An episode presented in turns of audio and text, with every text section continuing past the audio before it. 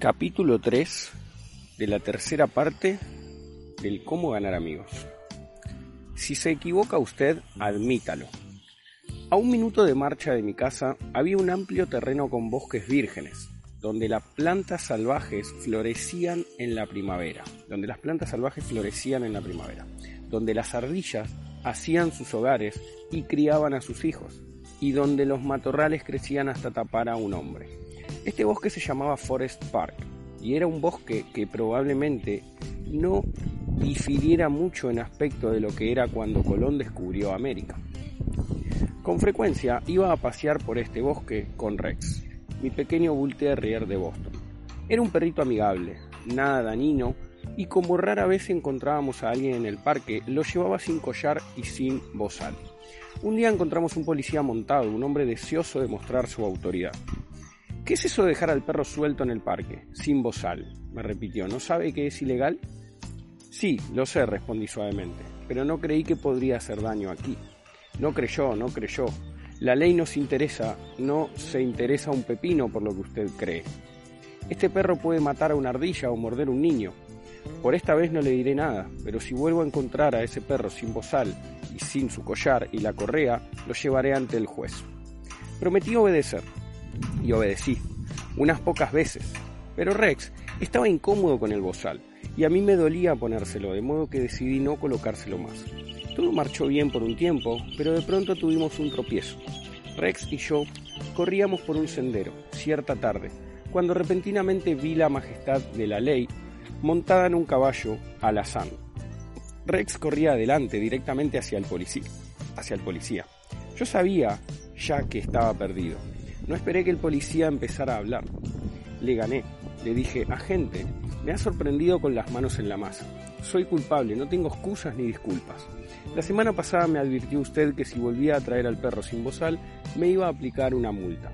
Sí, es cierto, respondió el agente con tono muy suave, pero yo sé que es una tentación dejar que el pobre perrito corra un poco por aquí cuando no hay nadie cerca. Claro que es una tentación, pero es contrario a la ley. Bueno, un perrito tan chico no va a hacer daño a nadie, recordó el agente. No, pero puede matar a alguna ardilla, insistí. Vamos, creo que usted está extremando las cosas. Escúcheme, déjelo correr más allá de esa colina donde yo no pueda verlo, y aquí no ha pasado nada. Aquel agente de policía, por ser humano, quería sentirse importante. Cuando yo empecé a condenar mi proceder, la única forma en que él podía satisfacer su deseo de importancia era la de asumir una actitud magnámica. Pero supongamos que yo hubiera tratado de defenderme. ¿Ha discutido usted alguna vez con la policía? En lugar de lanzarme a la batalla contra él, admití desde el principio que la razón estaba de su parte, que yo no la tenía. Lo admití rápidamente, abiertamente y con entusiasmo, y la cuestión terminó agradablemente. Él pasó a ocupar mi parte y yo pasé a ocupar la suya. Si sabemos que de todas maneras se va a demostrar nuestro error, ¿no es mucho mejor ganar la delantera y reconocerlo por nuestra cuenta? ¿No es mucho más fácil escuchar la crítica de nuestros labios que la censura de labios ajenos? Diga usted de sí mismo todas las cosas derogatorias, derogatorias que sabe que está pensando la otra persona, o quiere decir, o se propone decir, y dígalas antes de que haya tenido una oportunidad de formularlas, y le quitará la razón de hablar lo probable, una probabilidad de ciento a uno. Es que su contendiente asuma entonces una actitud generosa de perdón y trate de restar importancia al error por usted cometido, exactamente como ocurrió en el episodio del policía montado. Ferdinand E. Warren, artista comercial, utilizó esta técnica para obtener la buena voluntad de un comprador petulante e irritable. El señor Warren nos narró su experiencia en estos términos. Es de suma importancia, al hacer dibujos para fines de publicidad y para los periódicos, ser muy preciso y muy exacto. Algunos compradores exigen que sus pedidos sean ejecutados inmediatamente, y en esos casos suelen ocurrir algunos ligeros errores.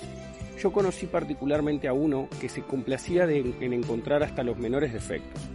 A menudo he salido de su despacho irritado, no por sus críticas, sino por sus métodos de ataque. Hace poco entregué un trabajo apresurado a este comprador y poco después me dijo por teléfono que fuera inmediatamente a su oficina. Cuando llegué encontré lo que esperaba y temía. Estaba lleno de hostilidad, encantado de tener una oportunidad de criticarme. Preguntó acaloradamente por qué yo habría hecho esto y aquello. Vi una oportunidad para aplicar la autocrítica. según lo recomendado en este curso.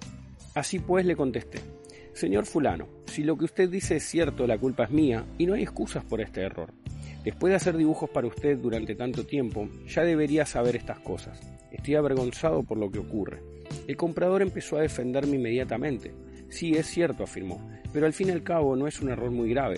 Es solamente cualquier error, y le interrumpí. Puede resultar costoso y todos son irritantes. Quiso hablar pero no lo dejé. Yo estaba a mis anchas. Por primera vez en la vida me criticaba a mí mismo y estaba encantado.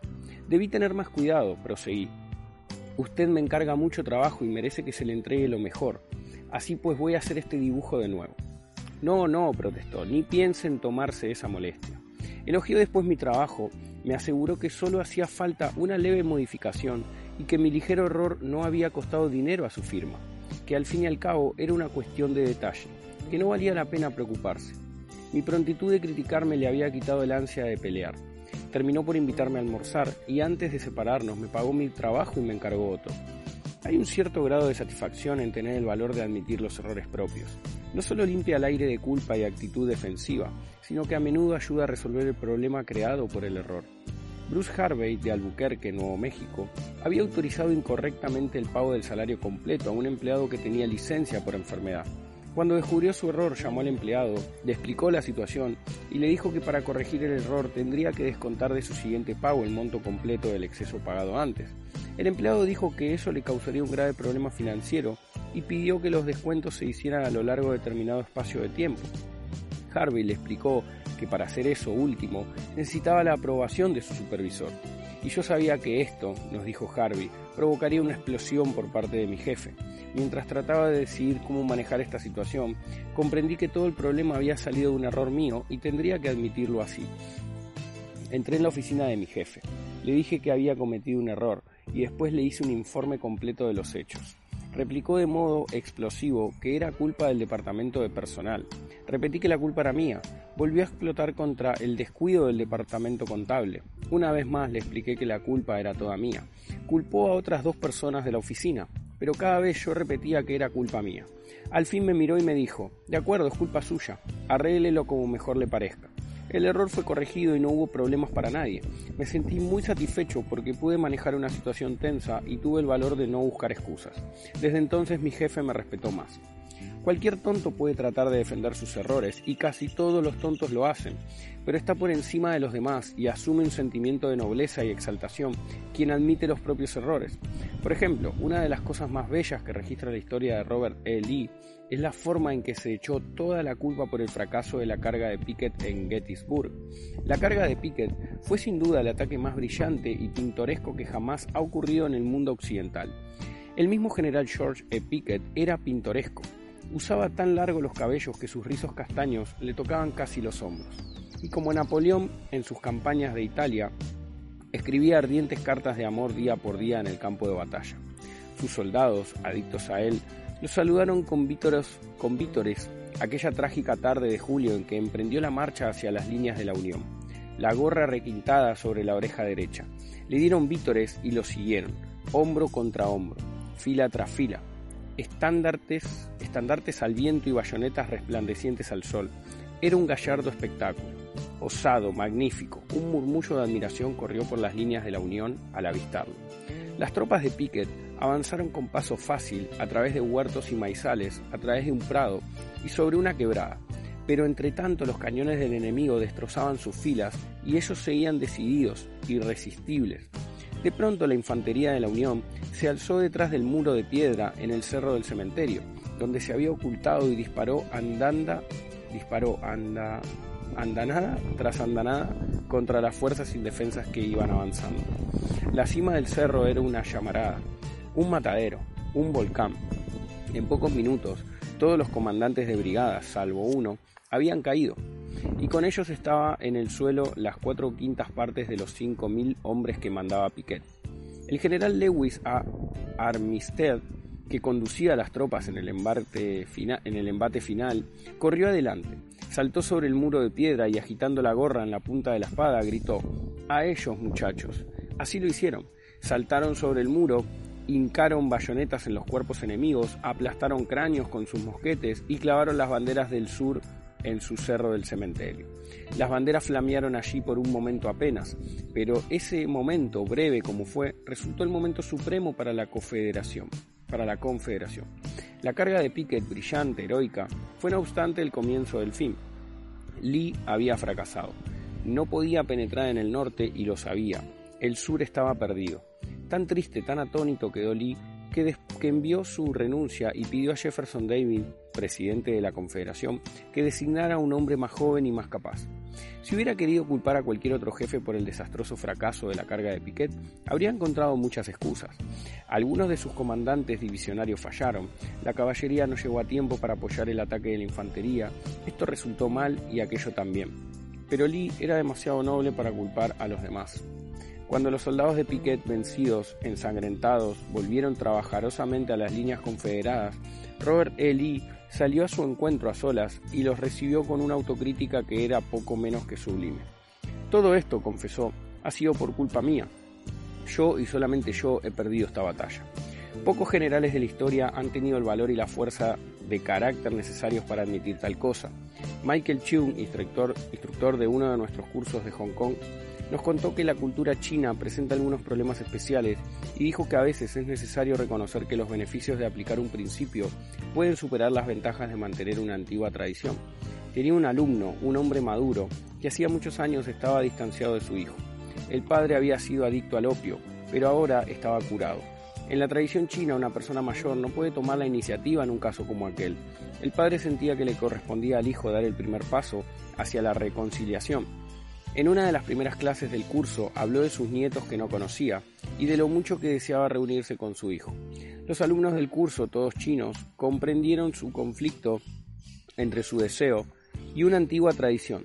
El padre sentía que los jóvenes debían mostrar respeto por sus mayores y que estaba en lo justo al no ceder a su deseo y esperar a que fuera su hijo quien se acercara a él. Hacia el fin del curso el padre volvió a dirigirse a la clase. He estado pensando en mi problema, dijo. Dale Carnegie dice, si usted se equivoca, admítalo rápidamente y enfáticamente. Es demasiado tarde para que yo lo admita rápido, pero puede hacerlo enfáticamente. Me porté mal con mi hijo. Él tuvo razón en no querer verme y en alejarme de su vida. Puedo perder dignidad a pedirle perdón a una persona más joven, pero fue culpa mía, y es mi responsabilidad admitirlo. La clase lo aplaudió y le dio todo su apoyo. En la clase siguiente contó que había ido a la casa de su hijo, había pedido perdón y ahora había iniciado una nueva relación con su hijo, su nuera y sus nietos a los que al fin había conocido. Elbert Hubbard fue uno de los autores más originales que más agitaron a los Estados Unidos y sus mordaces escritos despertaron a menudo fieros resentimientos. Pero Hubbard, gracias a su rara habilidad para tratar con la gente, convirtió frecuentemente a sus enemigos en amigos. Por ejemplo, cuando un lector irritado escribía para decir que no estaba de acuerdo con tal o cual artículo y terminaba llamando a jugar esto y aquello, el escritor solía responder más o menos así. Ahora que lo pienso bien, yo tampoco estoy muy de acuerdo con ese artículo. No todo lo que escribí ayer me gusta hoy. Me alegro de poder saber lo que opina usted al respecto. Si alguna vez viene por aquí, debe visitarnos y ya desgranaremos este tema para siempre. A la distancia con un apretón de manos soy de usted muy atentamente. ¿Qué se puede decir a un hombre que nos trata así? Cuando tenemos razón, tratemos pues de atraer suavemente y contacto a los demás a nuestra manera de pensar. Y cuando nos equivocamos, muy a menudo por cierto, a poco que seamos honestos con nosotros mismos, admitamos rápidamente y con entusiasmo el error. Esa técnica no solamente producirá resultados asombrosos, sino que, créase o no, nos hará comprender que criticarse es en estas circunstancias mucho más divertido que tratar de defenderse. Recordemos el viejo proverbio, Peleando no se consigue jamás lo suficiente, pero cediendo se consigue más de lo que se espera. Regla número 3. Si usted está equivocado, admítalo rápido y enfáticamente.